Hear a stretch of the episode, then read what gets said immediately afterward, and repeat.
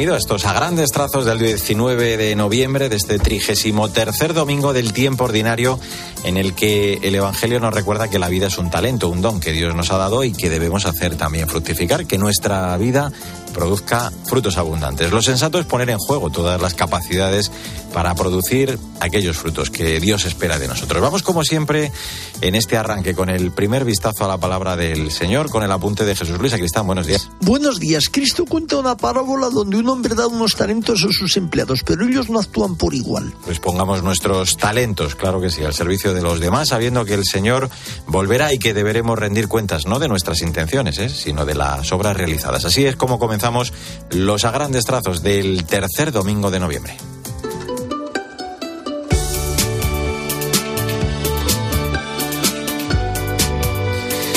Pues vamos, como siempre, en estos primeros minutos del programa con el magisterio del Papa, su audiencia de los miércoles esta semana, Francisco hablaba en torno al celo apostólico a la luz de la Evangelii Gaudium. El pontífice se refería al episodio evangélico de los discípulos de Emaús que de alegría no podían creer y a los discípulos del cenáculo que no podían creer por la alegría al ver a Jesús resucitado. Señalaba el Santo Padre que el encuentro con Cristo siempre trae alegría y si esto no sucede, no es un verdadero encuentro. Los cristianos no podemos ser gente triste, ni mucho menos resentida, traumatizada por los propios fracasos el devenir de la sociedad. Al contrario, la fuerza de nuestro anuncio está en ser capaces de comunicar la alegría que nace del encuentro con Jesús, incluso en circunstancias difíciles. Pero para eso somos nosotros los primeros que debemos ser evangelizados. Como los discípulos de Maús, en medio de la desolación de la cruz y la pasión, estamos llamados a redescubrir su presencia en nuestras vidas, dejándonos sorprender por la fuerza de su amor y su alegría.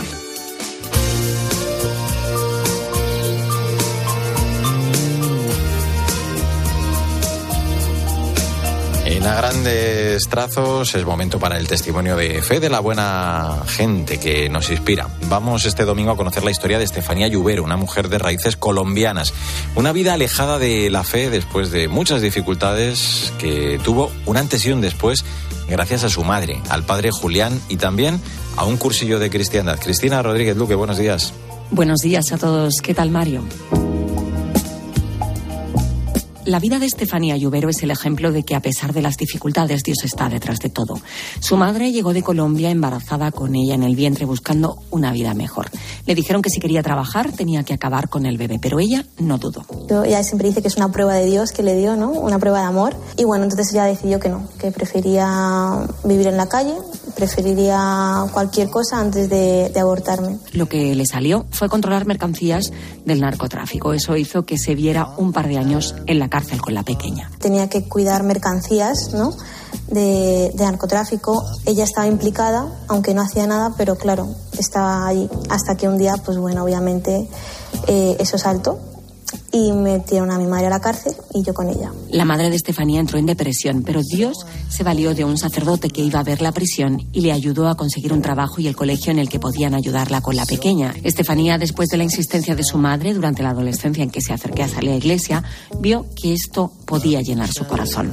Mi madre también hay pico y pala, que estuvo ahí también con el padre Julián y hubo un momento en el que dije, bueno, mi corazón como que me estaba pidiendo ese encuentro con el Señor. Y entonces hice el curso de cristiandad y fue mi antes y mi después. Ahora Estefanía Lluvero explica que su amistad más importante es la que mantiene con Dios, que te quiere y elige como eres, y admite que no puede vivir sin participar en voluntariados o apostolados para dar gratis lo que gratis ha recibido. Buen domingo y hasta la semana que viene.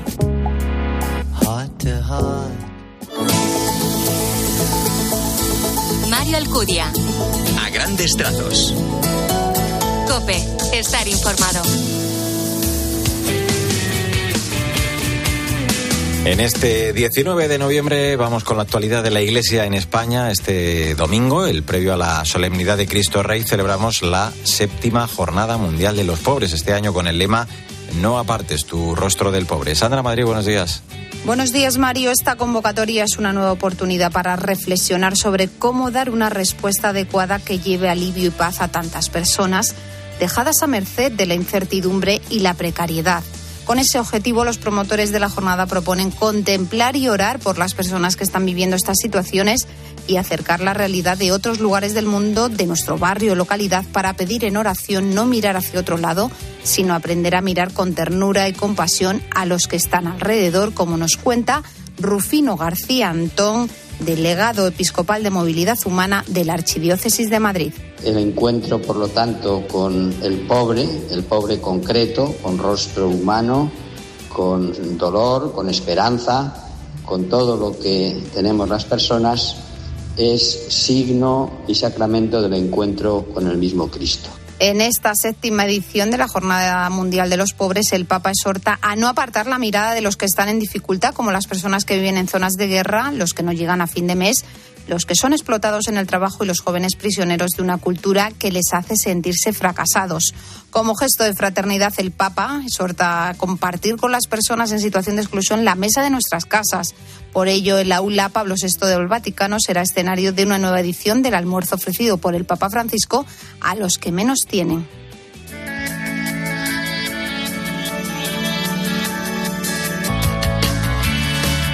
Echamos, como siempre, en este punto del programa un vistazo a las redes sociales. Vamos con lo más destacado. En estos días, en el continente digital, esta semana, protagonismo para la petición del Papa a rezar por la paz. También su recordatorio a ver a todos y en todos a los hermanos, a nuestro prójimo. Y además, la música de Hakuna Group Music que se daba cita ayer en el Congreso Juvenil del Congreso Católicos y Vida Pública que se está celebrando este fin de semana. Paloma Corbí, buenos días. Buenos días, Mario. Esta semana el Santo Padre ha lanzado a través de su cuenta de Twitter un mensaje de paz y nos ha pedido rezar por ella. Oremos juntos por la paz, de manera especial por la martirizada Ucrania y también por Tierra Santa, en Palestina e Israel. Y no nos olvidemos de Sudán, que sufre mucho. Dediquemos algo de tiempo todos los días a rezar por la paz. Queremos paz, ha compartido el Santo Padre. Además, nos ha recordado también en sus redes que toda persona es nuestro prójimo. No importa el color de la piel, la condición social, la procedencia. Estamos llamados a encontrar a cada pobre y cada tipo de pobreza, sacudiéndonos la indiferencia y la banalidad con la que nos escudamos en un bienestar ilusorio. Por tu iglesia que te espera a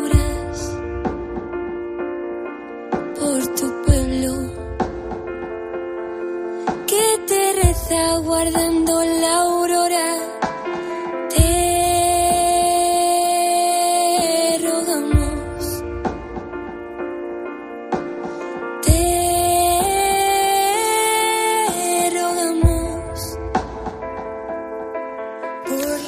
Esta canción del grupo Hakuna Group Music, que este sábado ha estado presente en la Hora Santa con los jóvenes que han participado en el 25 Congreso Católicos y Vida Pública organizada por el CEU y la Asociación Católica de Propagandistas. Feliz domingo y hasta la semana que viene. Los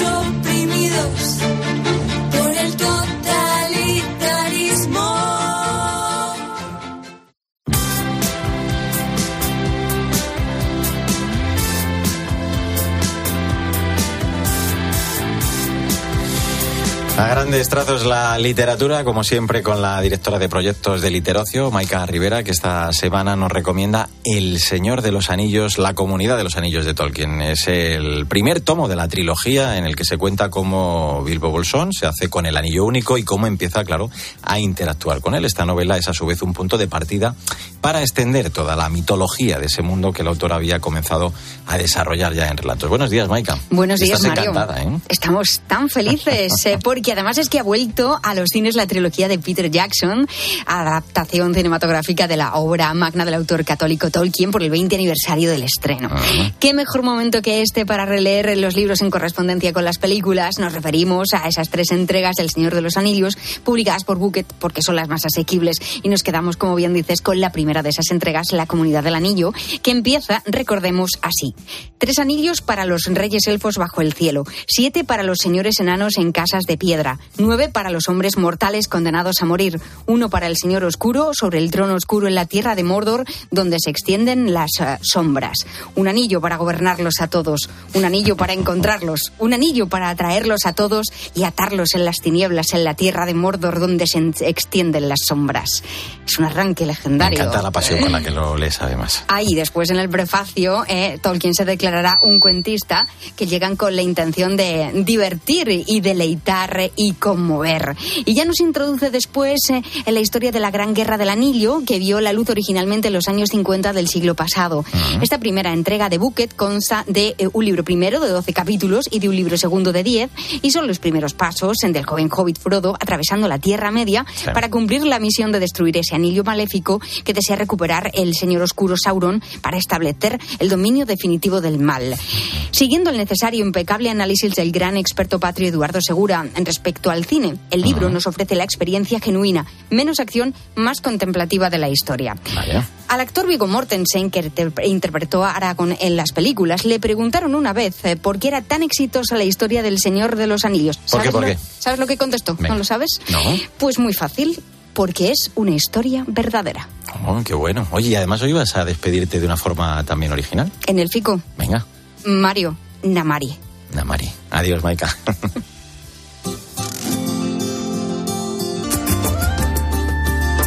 ...19 de noviembre, tiempo para la actualidad de la Iglesia en el mundo. Este domingo hablamos de la entrega de los premios Austria Emisión que nos dejan dos reflexiones. Todos podemos ser misioneros, pero también todos tenemos que serlo. Esteban Pítaro, buenos días. Muy buenos días, Mario. Ecos del mes misionero, un mes que particularmente nos hizo pensar este año en una misión que realmente nos invita a todos a caminar juntos misionando. Y en el país hermano de Austria, Mario, una entrega de premios a la misión, Austria en misión, que pone de manifiesto esto que decías, que todos podemos y todos tenemos que ser misioneros. Se entregaron cuatro premios, uno para misioneros de Austria en el mundo, en este caso para un sacerdote misionero en Kazajistán, el padre Confreiter, otro premio titulado Misioneros en Austria, en este caso para los responsables de una revista misionera, además impulsores de Radio María en Austria. Otro denominado Estrella de la Misión para los colegios del Sagrado Corazón que hace 17 años apoyan una escuela en Uganda. Y otro, Héroe de la Caridad, para una trabajadora social de Calcuta, Rishma Patra. Pero no son todos héroes, Mario, y ese es el aprendizaje.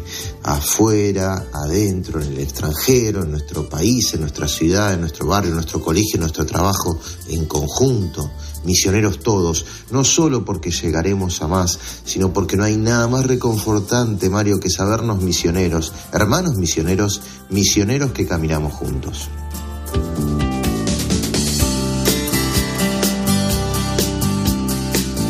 Porque al que tiene se le dará y le sobrará, pero al que no tiene se le quitará hasta lo que tiene. Es 19 de noviembre, 33 domingo del tiempo ordinario. Vamos con el comentario, la aplicación de este evangelio para la semana que ya iniciamos con Jesús Luis Sacristán. Buenos días de nuevo. Saludos de nuevo. Dios nos da muchos dones. Hay que saber aprovechar su gracia y tener la creatividad de hacer el bien. Pues se- seamos creativos y como dice Jesús Luis, hagamos siempre el bien. Late en cada pecho, Espíritu de Dios, el último tema que nuestra querida cantante colombiana Adri Duque lanzaba este viernes, la canción llena de alegría, trata sobre la importancia de tener presente al Espíritu Santo y la necesidad de la humanidad de encontrarse de nuevo también con la espiritualidad. Buenos días, Victoria Montaner. Buenos días, Mario. Cuando Adri tenía 18 años, había dos chicos en su vida. Estaba muy confundida de con quién debía formar su proyecto de vida, a cuál de los dos elegir, y era algo que durante mucho tiempo le hizo sufrir y vivir con muchas dudas. Y fue su madre quien le dijo que le pidiera al Espíritu Santo que le ayudara, que le pidiera que despejara sus dudas. Y esa misma noche se aclaró todo.